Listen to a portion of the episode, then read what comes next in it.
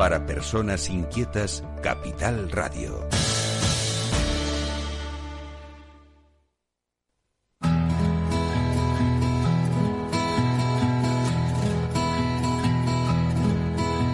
Comienza la caja de Pandora. Al verte sonreír. Al verte sonreír. Un programa especialmente dedicado al mundo de la discapacidad. El niño que ayer fui. El niño que ayer fui. En Capital Radio La 10, cada semana hablamos de aquellas personas que por una causa u otra han llegado a ser dependientes. Lo presenta y dirige Paula Romero.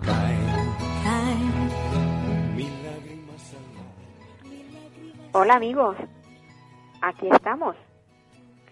Vamos a empezar un programa, como siempre, se casa, tratando de, bueno, pues de hablar de estas personas que, que por una causa u otra, como digo, en el avance mm, tienen alguna discapacidad. Y hoy vamos a hablar con, con alguien que está relacionado con el mundo de la discapacidad, eh, Pablo González Onieva.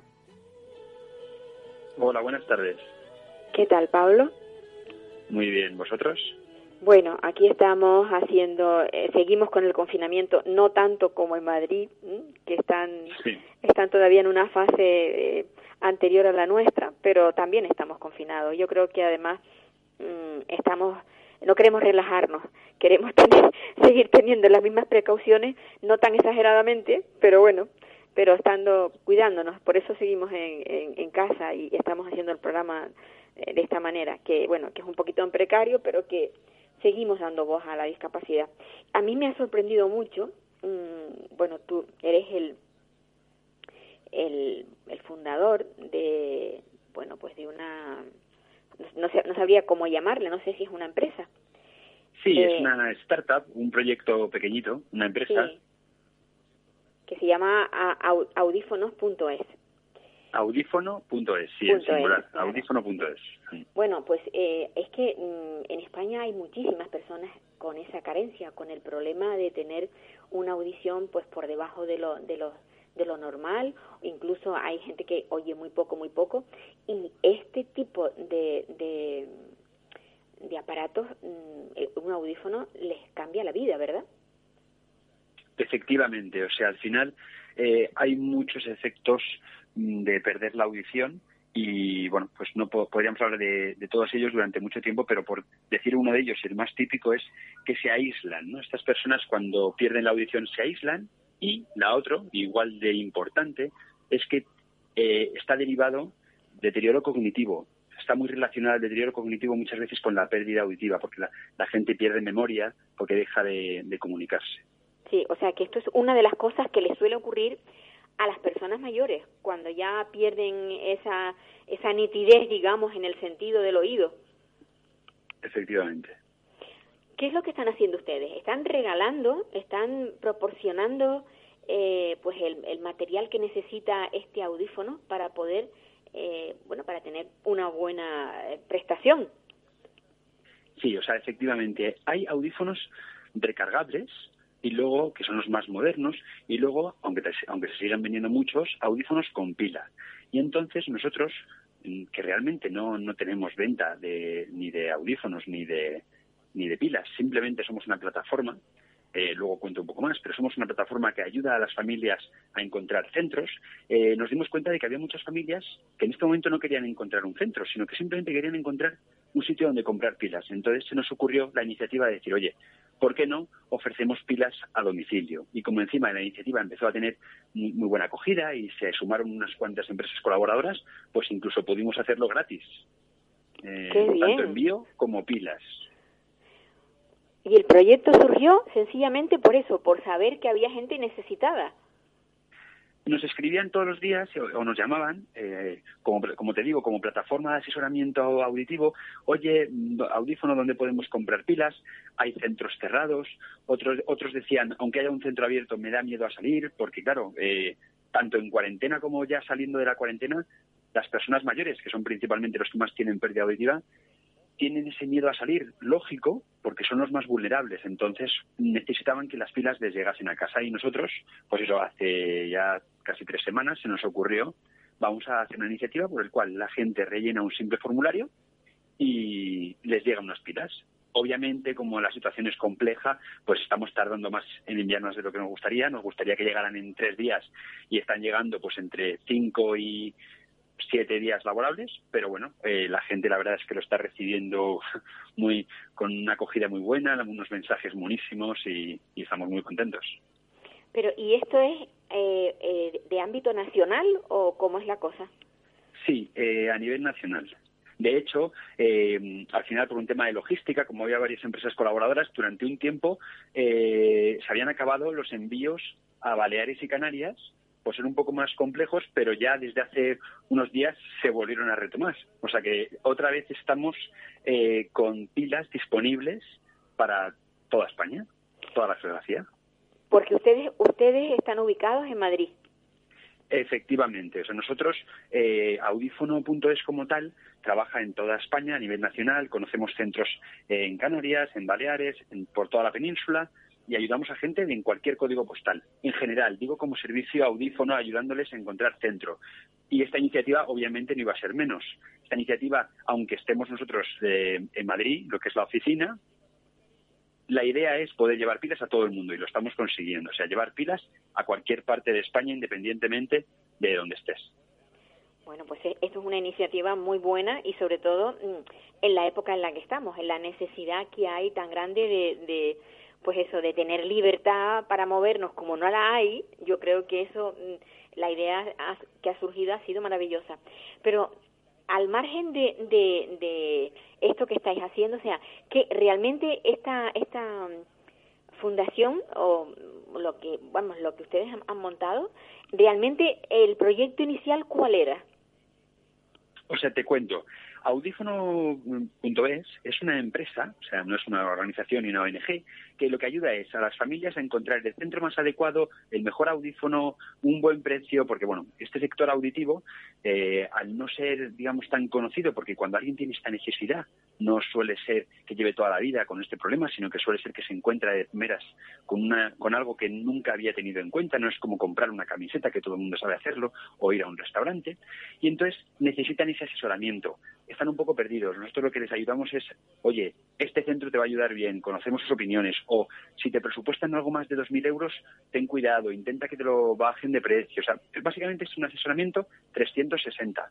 Incluso antes, alguien que nos dice, oye, tengo unos pitidos en el oído, pues simplemente ya con eso podemos asesorarles un poco, pero nosotros, digamos, siempre les acabamos mandando a un especialista en un centro físico, ¿vale? Y eso lo hacemos como empresa normal. Y esta iniciativa, en este caso, eh, que de hecho la pretendíamos hacer con nuestro presupuesto, que es pequeñito porque somos una empresa todavía pequeña, pretendíamos regalar pilas a 200 personas y, y, el que esté tomando una magnitud tan grande y ya llevemos más de 3.000 envíos, o sea, 18.000 pilas, eh, es gracias, como te digo, a que ya las pilas ni siquiera las tenemos que comprar, sino que nosotros nos encargamos de toda la operativa porque hay una empresa que está donando las pilas. Igual que Correos, digamos, está colaborando poniendo un precio, mm, digamos, más bajo en los envíos para poder participar en esta iniciativa solidaria. Genial. Bueno, yo espero que esto no se pare. Hombre, me gustaría que se parara el tema, el tema del confinamiento, que termináramos ya con esto y que entráramos dentro de la normalidad. Pero que vosotros siguierais aprovechando esa iniciativa y esa empatía, porque hay que tener empatía para trabajar en esto, y se siga esto, ayudando a estas personas, yo creo que es muy loable. Sí, no, la verdad es que es maravilloso. Estamos recibiendo una cantidad de mensajes desde gente que diciendo, oye, pues qué detalle, muchas gracias, hasta muchos familiares, porque claro, el que lo pide muchas veces no es el propio que tiene el problema auditivo, nosotros con el formulario dejamos que lo pida el propio usuario del, del audífono o el familiar. Y entonces es fantástico porque te llega alguien y te dice, genial, mi, mi, madre que hace mucho que no la veo, le he podido mandar unas pilas, ella no quería salir de casa y gracias a eso, pues oye, gracias a tus pilas va a estar dos meses más. eh, utilizando los audífonos, ¿no? Sin tener que salir de casa. Y la verdad es que todos estos mensajes ayudan un montón.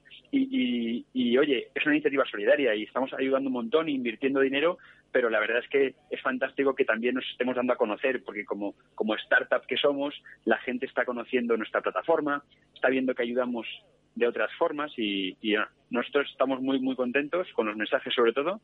Y efectivamente, como dices tú, vamos a seguir vamos a seguir, pero, pero que esto del COVID dure lo menos posible y nosotros pues apoyaremos unas semanas más con lo de las pilas. Pues yo me alegro muchísimo, sobre todo de haber conocido este proyecto y de que estéis haciendo esta labor tan maravillosa que está ayudando a tanta gente. Te lo agradezco. Pues Pablo, eh, en otra ocasión hablaremos seguramente. No voy a no voy a perderte y espero que sigáis con bueno pues haciendo, haciendo esa labor. Pues seguiremos a tope. Eh, es, es, verdad que mucha gente nos, nos dice ¿no? que no es habitual ver a, jóvenes emprendiendo en, en, sectores de este tipo, ¿no? La gente tiende a emprender en otras cosas, pero nosotros la verdad es que estamos encantados de intentar digitalizar un poco todo lo que son servicios para personas mayores, porque cada vez, y estarás de acuerdo con, conmigo, es que cada vez las personas mayores utilizan más Internet, como es normal, y, es bueno ¿no? Que, que, busquen información en Internet, les, ayuda a estar conectados y a que no pensemos siempre, no, es que las personas mayores no utilizan Internet, no. Y además, cada vez más se está viendo que no, que sí que lo utilizan y es bueno que lo utilicen. Yo creo que sí, que y además es un arma bastante buena y, y, la generosidad eh, se em, empieza a ver a través de, de todas esas ONG y de todas esas iniciativas de, de, empresas o de pequeñas empresas, de ojalá todas las empresas grandes también tuvieran estas iniciativas. Sí, sí, sí. Pues Pablo, un abrazo muy fuerte y, y sobre todo a cuidarnos. Muchísimas gracias, Paula, por tu entrevista y a cuidarnos todos en casa y poco a poco ir a ver si vamos cogiendo la vida como, como era. Con mucha prudencia. Sí.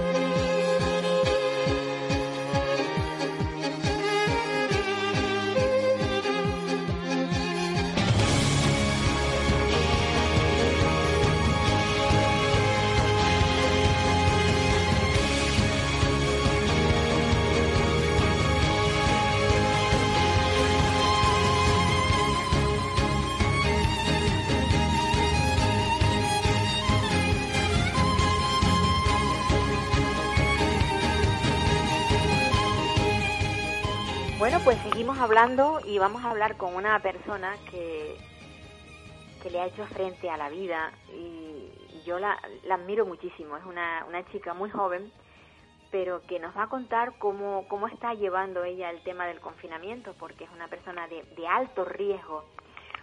Bueno, buenos días. ¿Cómo estás, Laray? Buenos días, eh, muy bien, muchísimas gracias por, por llamarme. Eh, pues bueno, eh, gracias a Dios estamos viviendo eh, este confinamiento, me imagino como todas las demás familias, pero teniendo mucho mucho más cuidado eh, a la hora de, salir a la calle. Prácticamente yo no salgo a la calle para para evitar algún tipo de, contagio, ya que en mi, en mi caso pues, pues sería más más grave de lo normal. Tal vez no, no, no superaría eh, esta situación por, por el tema de que soy trasplantada de, los dos pulmones. Mira, eso es lo que yo quería un poco hablar. Eh, tú eres una persona que sufriste, desde pequeña sufriste un problema pulmonar y eso te llevó a, bueno, a tener la situación en la que estás, que estás trasplantada. La, tienes una segunda oportunidad en la vida. Eh, eh, padezco de fibrosis quística y es una enfermedad que, que a la larga estropea los órganos, sobre todo los pulmones. Y mm, los míos se estropearon con, con 27 años y tuve que irme para Madrid para realizarme un trasplante pulmonar que tuve la suerte que, que apareció un donante eh, al año y medio de, estar esperando y esa fue mi, mi gran oportunidad de, poder estar hoy aquí. y, y, realmente eso, pues si no me cuido, estaría echando por la, por la borda tanto esfuerzo de, tantas personas que, que me dieron esta oportunidad.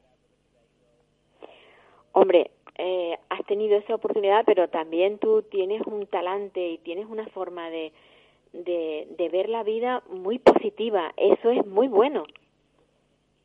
Eh, todo el mundo que, me conoce y le cuento un poquito mi historia, eh, suelen decirme eso. Yo en realidad veo que no me quedó otra y que, tuve que, que, sobrevivir, por así decirlo.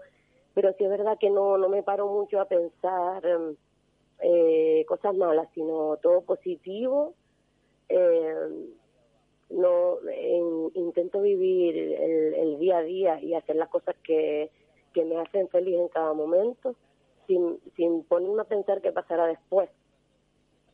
Hay muchas personas que no, yo qué sé, yo, por ejemplo, como no, no fumo ni, ni nada de eso, porque desde pequeña me dijeron que estaba enferma, pues a mí ver que, que personas que, que tienen la opción de estar sanas y no saben lo mal que es tener eh, los pulmones que no puedes respirar, porque cuando tienes pulmones mal, después empieza afectar a, otras cosas, que ves como que te tienen que hacer todo, vas de aquí al baño y no puedes, y empiezas a, al principio no, pero después empiezas a ser como, no una persona inútil, porque nunca vas a ser una persona que no, no puedas eh, con tu vida, pero, o sea, que no tengas ilusiones, que te veas así, pero sí vas a necesitar de gente que, que te ayude, que a lo mejor no la tienes a tu lado.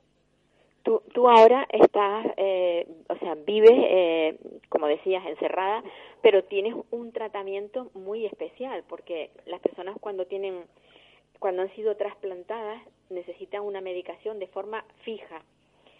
¿Cómo te las arreglas para acercarte al hospital? Porque no, no debes ir al hospital.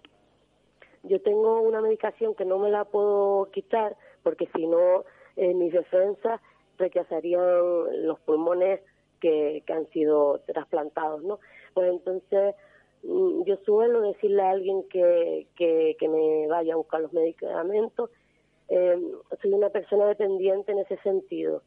Eh, después del trasplante me dieron una cosita en los ojos, o sea, sufrí un infarto durante la operación, y entonces no veo bien, entonces yo lo que intento es que ciertas personas pues me echen una mano.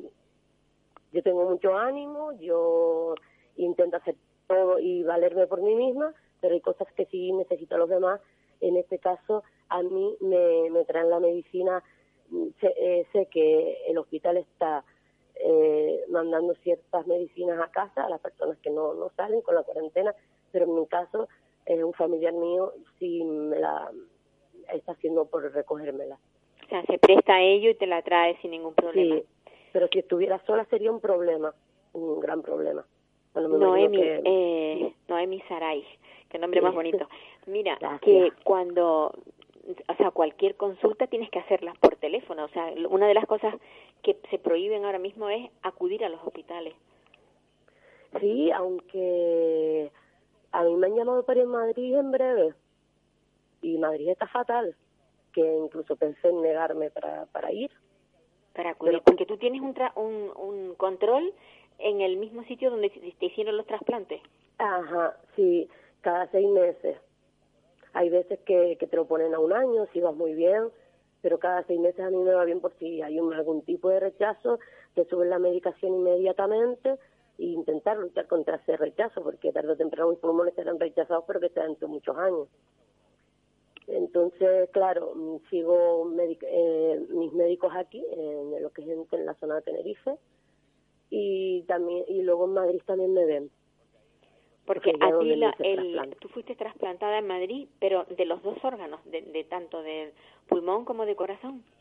No, eh, yo fui trasplantada solo de, lo, de los pulmones, de los dos pulmones, porque la fibrosis quística no, no pueden trasplantarte un pulmón, sino tiene que tener un trasplante bipulmonar. Y tuve la suerte de, de estar allí un año y medio, conocer a personas maravillosas, tanto personal médico como como personas que, que vivían alrededor nuestros y nos ayudaron con, porque claro, éramos nuevas allá en Madrid, ¿no? Y tuve la suerte de que de, tratar con buena gente y me hiciera más llevadero estar fuera de la isla. Entonces, yo estoy confundida. Yo creí que tú también tenías un trasplante de, de, corazón.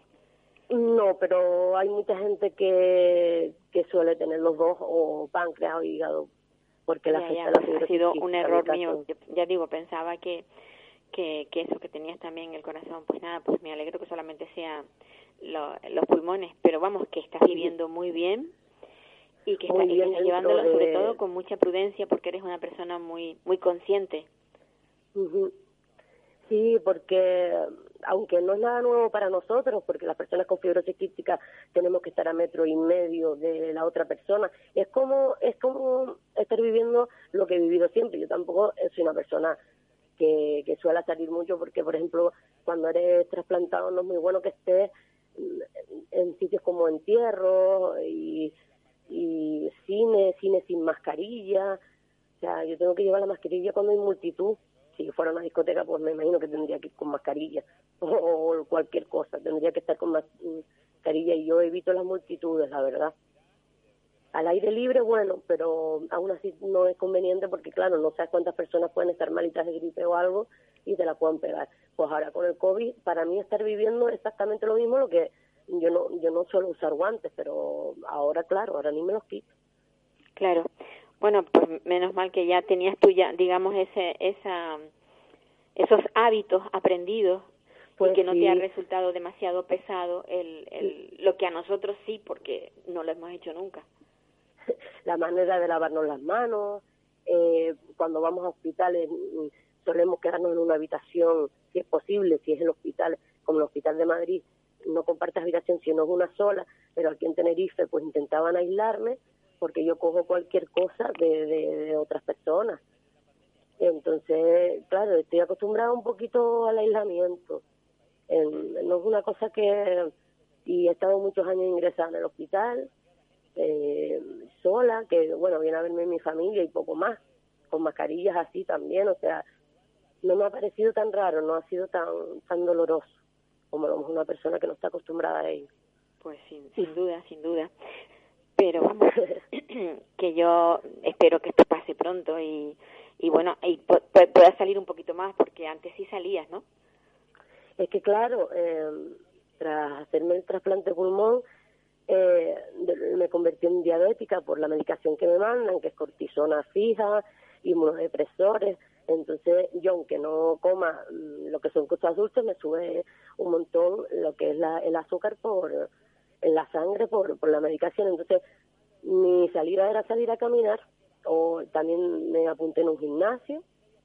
Eh, porque las personas con fibrosis quística no podemos dejar que los pulmones vuelvan a hacerse cómodos eh, tenemos que esforzarlos, tenemos rehabilitación y cosas para, que sus pulmones estén duros, tenemos que caminar rápido, el que pueda correr pues que corra y así para, para que sus pulmones tarden en enfermarse. Y he tenido que, y sí lo he notado, lo he notado, eh, la verdad. O sea, por ese lado sí, sí has tenido restricción que, que, que realmente te, te está viniendo mal. Sí, he salido un par de veces a, a comprar a último remedio eh, porque no he podido, no siempre cuento con, con personas que, que me vayan a, bastante hacen ya por mí, y he tenido que salir a comprar con mis mascarillas, con mis guantes, con mi precaución, y las veces que he subido ya con la compra de casa, pues yo he notado que, que me canso más de pasar un montón de tiempo encerrada. Y, y el azúcar también por las nubes, me ha subido un montón lo que es el nivel glucémico, porque claro, no, no desgasto lo que, lo que como. Sí, la verdad, la verdad es que es bastante complicado. Pues no sé, ojalá esto pase pronto. Yo, la verdad es que todos los necesitamos, pero yo creo que las personas como tú que necesitan hacer ejercicios y que necesitan una vida eh, como la que tenían antes, eh, son las que más más lo están sintiendo. Yo creo que, que también que probablemente es que al final si si no sale eh, te enfermas todo lo demás. O sea, yo tengo que tener cuidado para no ponerme enferma, pero reconozco que si me quedo mucho tiempo aquí voy a estar peor. porque cuando voy a salir me va a costar lo del otro día, que me va a costar caminar, me va a costar ponerme en forma, todo lo que he luchado todos estos meses. La, la verdad es que sí, que, hay que tener mucho cuidado con eso y de, demasiado cuidado para no, no coger ahora nada de esto, pero que, que hay que pensar en la otra parte también, eh, que no, no, no podemos seguir así. Yo hago eh, gimnasia en casa, me hago como el gimnasio en casa y, y todo porque es que yo no puedo permitirme de la cama a la- al cuarto y del y de a la cocina y poco más no no puedo ser así la verdad Claro, es que comemos, no quemamos lo que comemos y al final pues terminamos, vamos a terminar enfermos, eso seguro.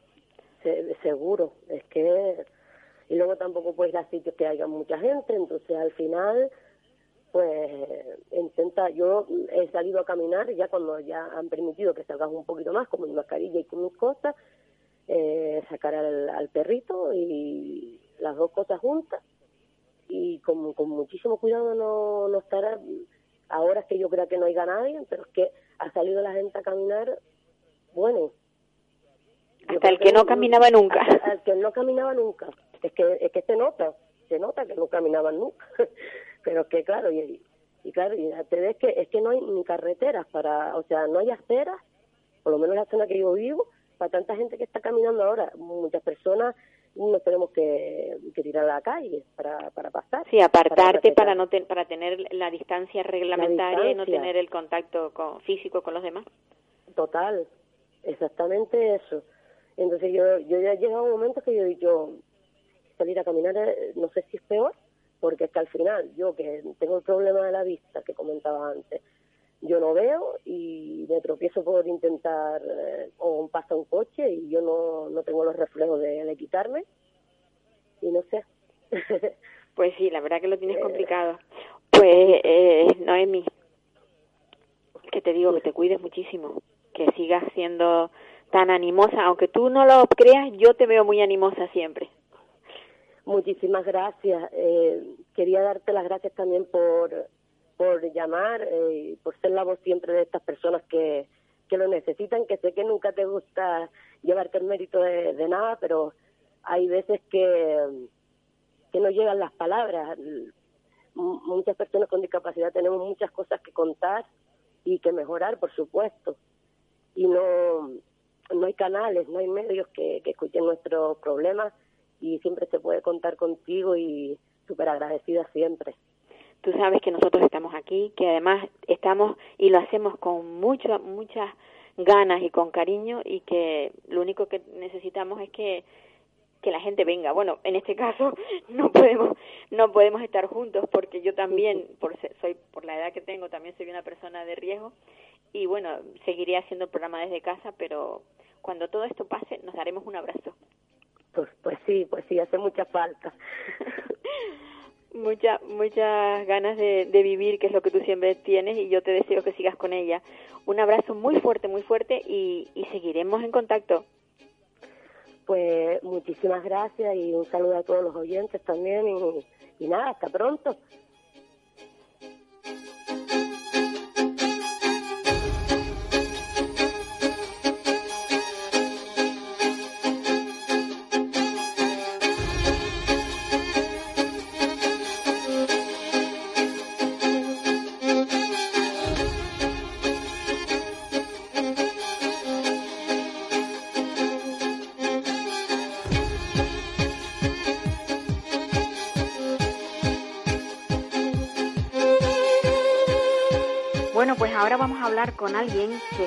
Vinculada a la sanidad, pero desde hace muchísimos años. Ella dirige el Hospital de General de La Palma. Ella es una, una persona mm, pues con mucha empatía y yo tenía ganas de hacerle una entrevista y la verdad es que he tenido la suerte de conseguir que después de habérselo dicho en, en varias ocasiones tengamos la oportunidad de hablar con ella. Ella es Mercedes Coello Fernández Trujillo. Hola Mercedes. Hola, buenos días. Te agradezco muchísimo que hayas mm, pues cedido a esta entrevista porque mm, a mí me gusta, o sea, tú no, no estás vinculada con el tema de la discapacidad, pero como médico, Sí. me imagino que por, por por tus consultas o por, o por el hospital el que, del que tú eh, pues es la directora, verás muchas personas con, con, con problemas de, de, discapacidad. Y esto me imagino que unido al, a, la, a la pandemia que tenemos, las cosas se han complicado. Entonces, lo que me gustaría que nos hablaras es de cómo se le ha podido complicar la vida a, a otras patologías y a otras personas que tienen, por ejemplo, que tienen discapacidad, con la afluencia de personas que van enfermas de, del coronavirus. Bueno, pues la verdad es que precisamente esta mañana hablando del de, tema de, de, ahora, que tú sabes que estamos ante la búsqueda de, de los casos sospechosos, sí. estuvimos hablando de, eh, de dos temas fundamentales, yo lo comenté en la videoconferencia que tenemos cada día para hablar de la situación eh, porque soy la gerente, la gerente de los servicios ah, sanitarios. gerente, yo pensaba que era la directora, gerente, no, vale. soy la sí, gerente. sí. Entonces llevo no solo la gerencia de, de, de, de, especializada, sino también de primaria. Claro. Y, y, controlar todo un poco. Y ahora, ante los casos sospechosos, eh, hablaba precisamente de eso, de ahora cualquier persona que tenga una... Insuficiencia respiratoria o una infección respiratoria de origen alto o bajo, eh, de causa conocida o desconocida, se le determina como un caso sospechoso. Y aquí entran las personas con discapacidad, que como tú bien sabes, a veces tienen problemas respiratorios asociados a sus propias patologías de base o eh, porque hagan neumonías por aspiración o cualquier causa que esté eh, conjuntamente, concomitante con el hecho de su propia discapacidad. Exacto. Bueno, precisamente hay, eh, yo digo un niño, pero tú sabes que tenemos la tendencia a que los adultos que son discapacitados los llamamos niños. Sí, porque pero, son muy cortitas. Y... Sí, eh, pero siempre le llamamos niños, aunque tengan 40 años o 50 años. Sí, es cierto, es cierto. Eh, pues que esto ya ocurrió eh, durante la pandemia. Eh, recuerdo perfectamente que, y lo puse de ejemplo, o sea, ahora cuando una persona es declarada como sospechosa eh, de COVID, que puede ser cualquiera de nosotros que tenga fiebre, que tenga catarro, que tenga una deposición y fiebre, se me ocurren 20.000 motivos. Sí. Sin tener contacto ninguno con nadie. A partir de ahora puede ser determinado como un posible caso. Si eres un posible caso, te tienen que aislar 48 horas o 24 horas, depende de dónde vivas. Uh -huh. En nuestro caso 48, porque, porque las pruebas se hacen aquí, se sacan aquí, se extraen aquí, el moco, pero se llevan a realizar al Hospital Universitario de Tenerife. Ajá. Y durante ese tiempo tienes que esperar y aislarlo a él y aislar a sus contactos directos. Sí, para evitar un va... posible, claro, claro. Claro, todos los posibles casos, todos, todos nosotros, todos, si nos declaran como posible caso, nos tienen que hacer una PCR en 24 horas, a partir de ahora, y, eh, y aislar a, lo, a ti y a los que son contactos directos. ¿Para qué? En los primeros tiempos será para absolutamente nada, pero es que estamos engrasando la maquinaria para cuando vuelva. Llegará un momento en que no hay, no hay, no hay, y de repente hay. Y entonces ahí tenemos aislada a la persona y a los contactos. ¿Me explico? Sí, sí, no, es una forma de prevenir. Claro, claro, es prevención primaria. Exacto. exacto. Entonces, eh, el tema es el, las residencias de discapacitados y los discapacitados por sí mismos, pero las residencias todavía peor. Siempre tendrán que tener eh, unas zonas de habitación de aislamiento, porque que yo me dé cuenta, en estos últimos tiempos y sobre todo en el estado de pandemia hubo un chico de una residencia de aquí de discapacitado al que se le hizo, yo no sé, si tuvo tres ingresos, tres PCR, nunca dio positivo, nunca dio positivo. Pero claro, ante la duda de una infección respiratoria de origen desconocido, que casi siempre en el 95% de los casos suelen ser aspirativas, como bien sabes, pues sí. se le hacía la PCR al pobre. Y entonces yo esta mañana lo ponía de ejemplo, le digo, imagínense ustedes que ahora tenemos que pensar que en todas las residencias y en, de, tanto de discapacitados como de ancianos tendremos que tener habitaciones de aislamiento Exacto. que igual no servirán para nada, pero llegará un momento en que sí. Es que yo pienso, pienso que mmm, es lo que se, las medidas que se están tomando ahora que no se tomaron antes porque claro. porque se desconocía sí. nos va a facilitar o sea le va a facilitar mucho a, al, a, lo, a los profesionales de sanidad y que no sí, se sí. no se eh, colapsen los, los hospitales. Efectivamente es así, o sea, ahora se trata de engrasar la rueda epidemiológica, de que buscas, buscas, buscas, sospechoso, sospechoso, sospechoso, eh, por todos lados. Lo, lo que niños, están llamando adultos. ustedes rastreadores. los médicos rastreadores o centinelas. Ajá. Van buscando y determinan, tú eres un caso sospechoso, lo declaras al ministerio y te hago una PCR en 24 horas, pero te aíslo a ti y a todos tus contactos directos. Y esto va a seguir a pasar, a pasar hasta que vuelva de nuevo eh, la epidemia a coger brío, porque está claro que esta epidemia ha venido para quedarse. Sí, sí, y hasta no que no no- tengamos una vacuna o una cura fehaciente, eh, ahí está.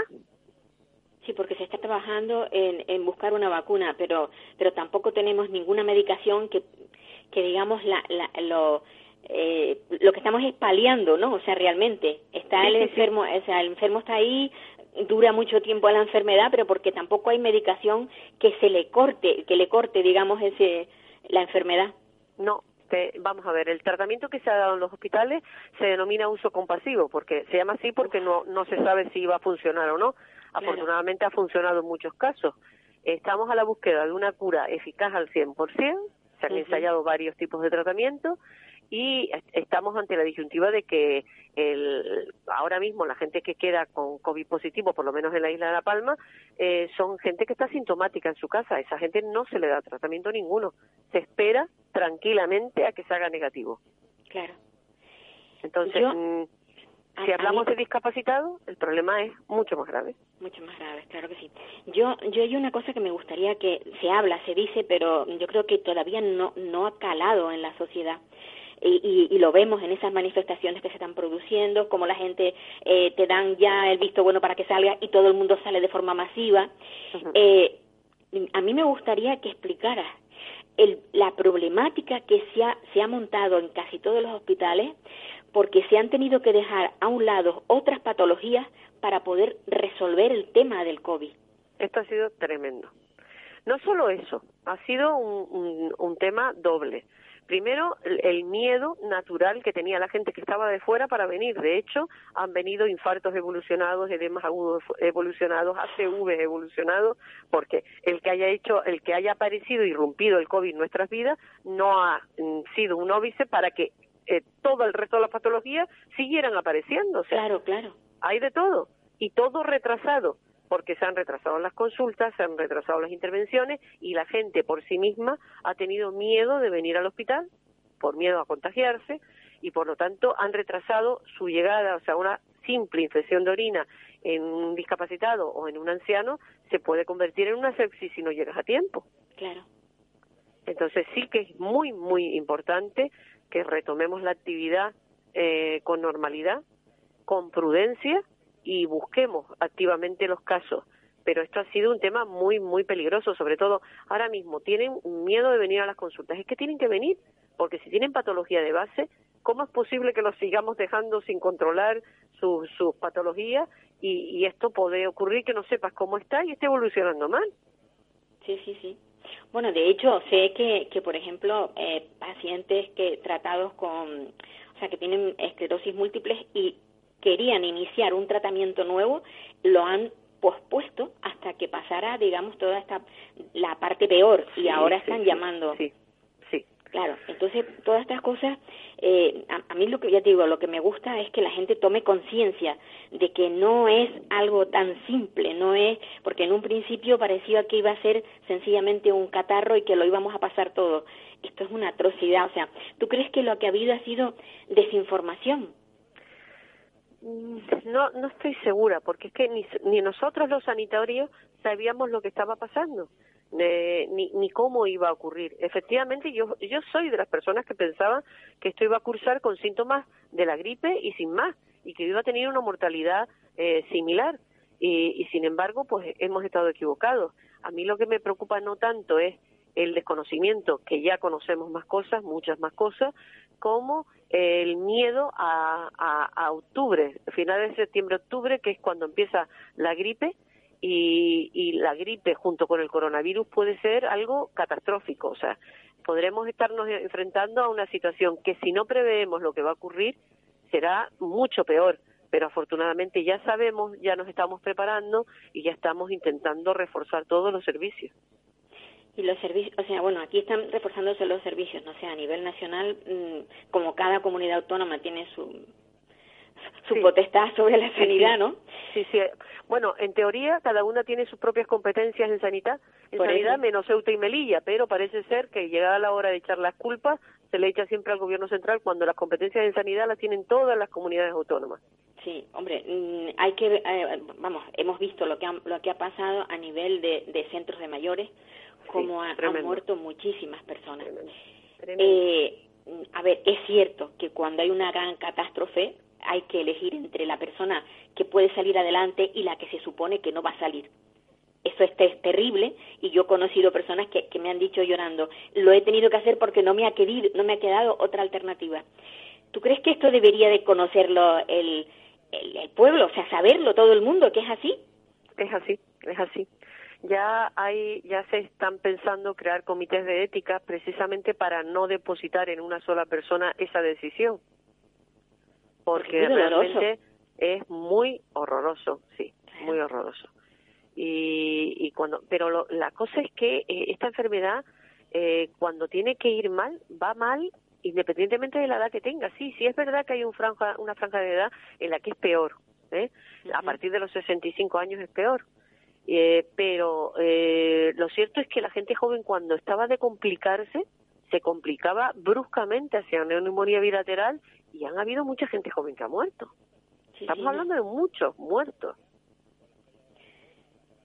También los hay por gripe, ¿eh? También los hay por gripe A y complicaciones derivadas de la gripe A. Y la gente siempre, los antivacunas, eh, siguen diciendo que no hay que vacunarse. Pues a ver, me gustaría a mí ver lo que opinan ahora los antivacunas, si cuando llegue este otoño no se van a vacunar, porque de- yo creo que deben de producirse colas interminables de gente para vacunarse de gripe. Sin duda, sin duda. Hombre, y como decías tú, si, si tenemos, si nos encontramos que entra la gripe y también está el, el, el COVID, al final, mm, ¿Estará?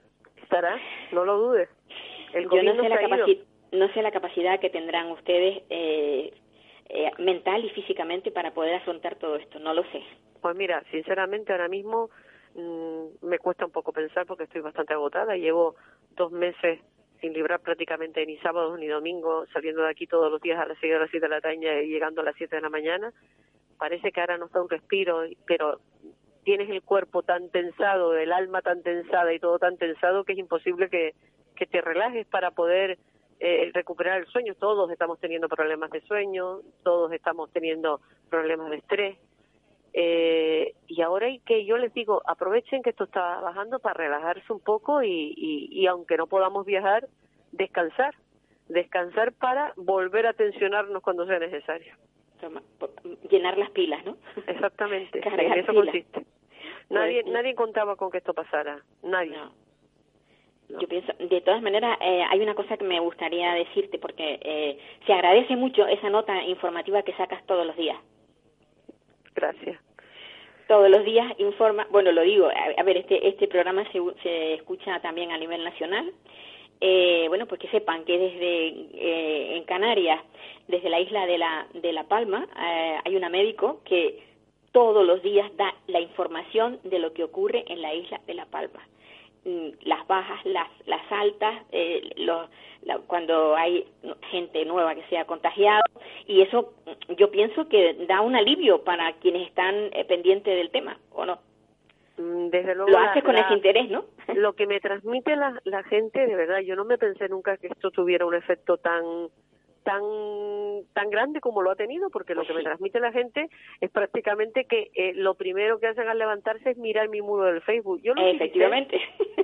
yo lo yo lo utilicé eh, yo di el salto porque esto es una exposición exagerada por mi parte eh, desde el punto de vista personal me entiendes que llegará un momento en que tendré que, que recortar porque porque no voy a descansar. En cuanto en cuanto nos quedemos a cero casos descansaré aunque después volvamos a, a, la carga no porque eh, esto es un estrés cada día cada día cada día pendiente de los datos que me llegaban de Tenerife que normalmente son del día anterior y cada día tener que informar.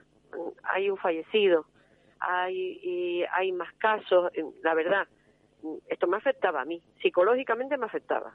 Y yo notaba que la gente también pero la gente le tranquilizaba y de hecho me lo dicen.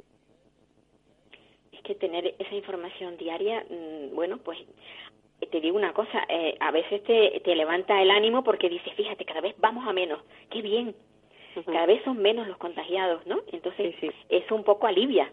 Estamos hablando de que esto lo hacía yo cuando en la página web del, de la consejería no existía, en la que ahora existe una página web en la que todo queda desplegado y se sabe hasta por municipio. Pero hubo un momento en que yo mm, me di cuenta de que la gente necesitaba saber lo que estaba pasando, porque además también había desinformación. Yo, como todo el mundo, he sufrido ataques furibundos eh, de todo tipo. Eh, muchísima, la gran mayoría de la gente súper agradecida. Y hay gente que me ha llamado mentirosa directamente, me ha dicho que yo estoy mintiendo con los datos, que estoy declarando lo que no es, cuando en realidad son enfermedades de declaración obligatoria que van directamente al ministerio, o sea que no tienen ni trampa ni cartón. Pero yo pienso que esto forma parte de la idiosincrasia nacional del ataque político porque sí, porque sí. Yo, primero que nada y antes que nada, soy médico, de profesión y de vocación. Y mi profesión y mi vocación me impide mentir. Es que no debe. No hablemos ya de ideologías porque yo creo que eso es lo tercero o lo cuarto. O sea, no tiene nada que ver. Lo que pasa que es que, eh, yo no sé, se ha vuelto loca la gente un poco con estas cosas, ¿eh? yo creo que a, nivel nacional se está tratando de derribar al, gobierno con, con, algo tan tremendo como es la pandemia, porque la verdad que asusta pensarlo, ¿no? Sí. Pero es así. Es sí, así, la realidad es esa. Y que la ignorancia humana y, y, la desinformación eh, no tiene límites, ¿eh? No tiene límites. Y, y la ignorancia es muy atrevida, ya lo dice el dicho. No, y los bulos que corren, que son también... sí que convencen, porque no, se sabe por qué la gente, hay gente que incluso creo que necesita convencerse de los bulos. Es algo absurdo, pero es así. Sí, sí, te lo discuten, te lo discuten y te dicen que es verdad su verdad. Pero vamos a ver, si aquí la única que tiene los datos soy yo, ¿cómo vas a saber tú la verdad mejor que yo? Y luego también están, están las presiones, las presiones porque vamos, económicamente esto está derribando muchas empresas. Sí, sí, eso es verdad. pero vamos a ver. Hay que verlo. Eh, yo lo intento pensar y, intentar imaginar con, con empatía. Y yo creo que ah, en, esta, en este periodo lo que es fundamental es la empatía y la solidaridad. Son dos conceptos que debemos de tener muy arraigados. Intentemos entender a los demás, pero intentemos hablar de que esto es la vida y la muerte. La vida y la muerte. Hay gente que no tiene para comer. Pues sinceramente, si estamos hablando de vida y muerte y de gente que no tiene para comer, a mí, con toda sinceridad y permitiéndomelo, te voy a decir que las empresas y la economía, a mí, como sanitaria, me la bufa. Esa es la palabra. Yo creo, que, hay que, buscar la economía, sí, hmm. cuando tengamos garantías de que hay que salir adelante y hay que ser originales y hay que apoyar a las, a las empresas, a las medianas y a las pequeñas y hasta las grandes pero no a costa de la salud de los ciudadanos. Sin lugar a dudas. Eh, sabemos que vamos a tener que convivir con esto hasta que no consigamos, hasta que no se consiga, bueno, pues que, que se avance, que la ciencia avance. Pero lo que yo, desde mi punto de vista, además como persona que ya paso los 65 años, a mí me asusta mucho. Me asusta. Vaya que sí, vaya que sí me asusta porque digo, es que yo tengo, yo, yo ahora mismo tengo más, tengo familias que además dependen de mí. Yo no me puedo permitir el lujo de meterme en un hospital con un eh, aparato que me, que me esté eh, insuflando aire para que no me muera.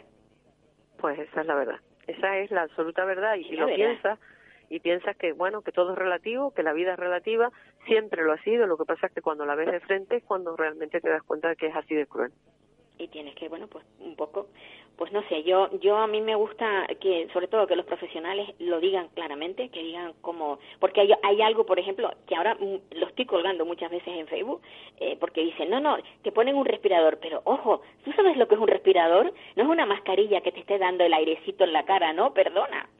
Entonces eso es una cosa que me gustaría que hablaras y que los dijeras. Exactamente pues cómo cómo sufre el paciente porque es una, una terapia invasiva Hombre, totalmente invasiva. Un respirador no se puede poner sino en el ámbito de la UCI y además el respirador es una técnica que es altamente contaminante, porque date cuenta que todo el mundo sepa que el coronavirus se transmite a través de eh, las mucosidades, de la saliva, de las lágrimas, de los mocos. Eh, cuando tú intubas a una persona, realmente eh, estás haciéndolo en una técnica muy invasiva, que es la vía aérea.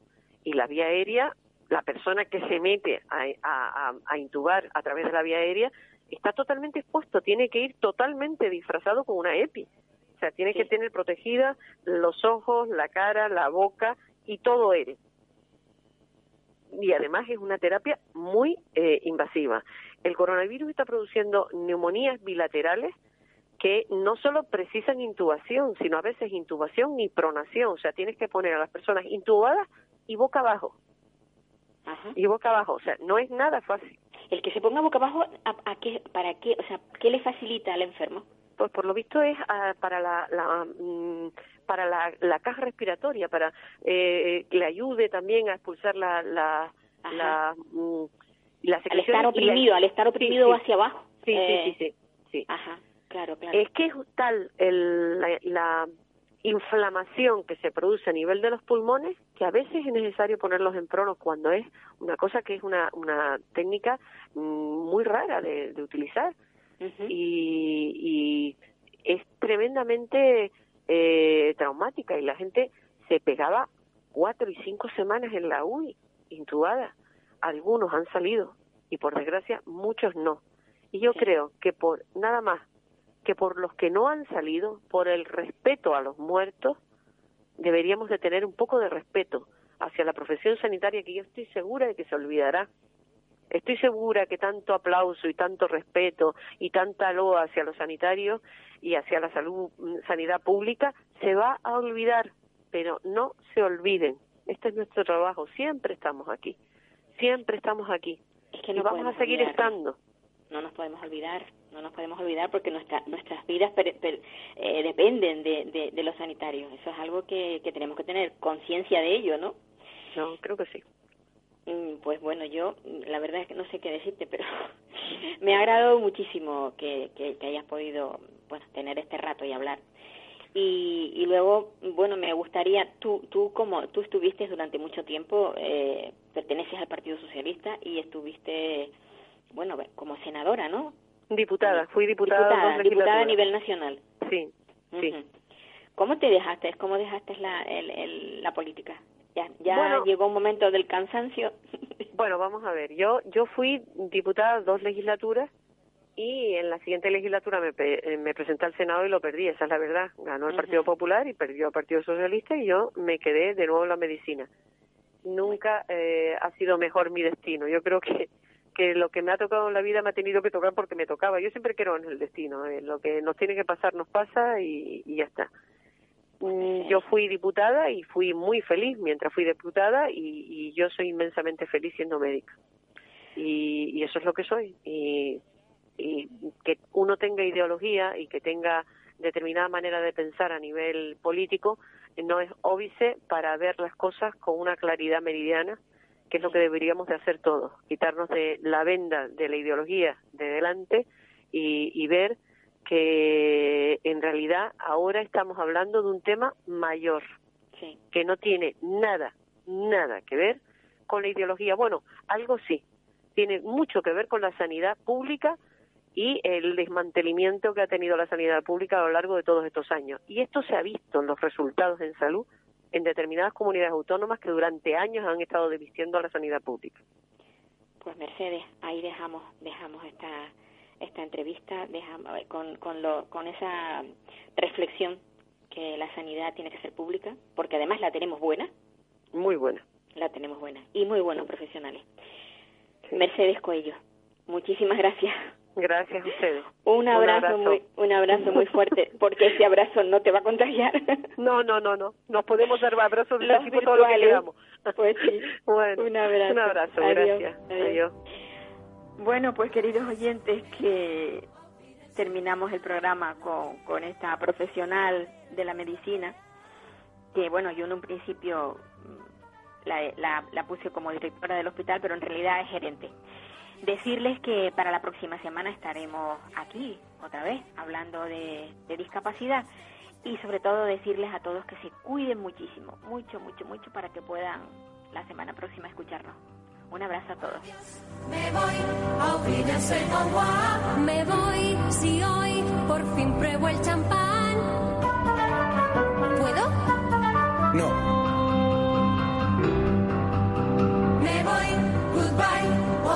adiós. Me voy con un suspiro y un adiós. Adiós.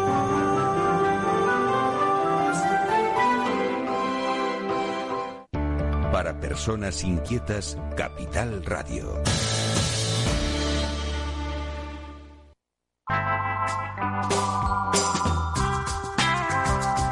Capital Radio. Música y mercados.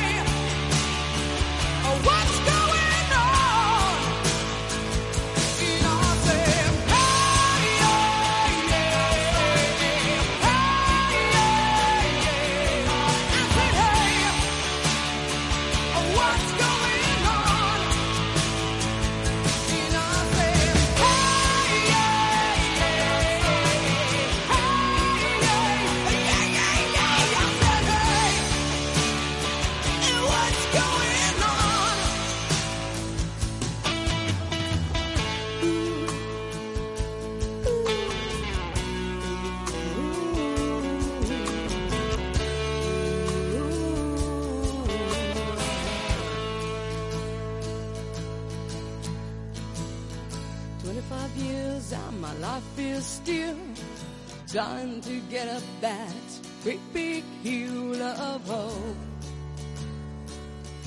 for a destination.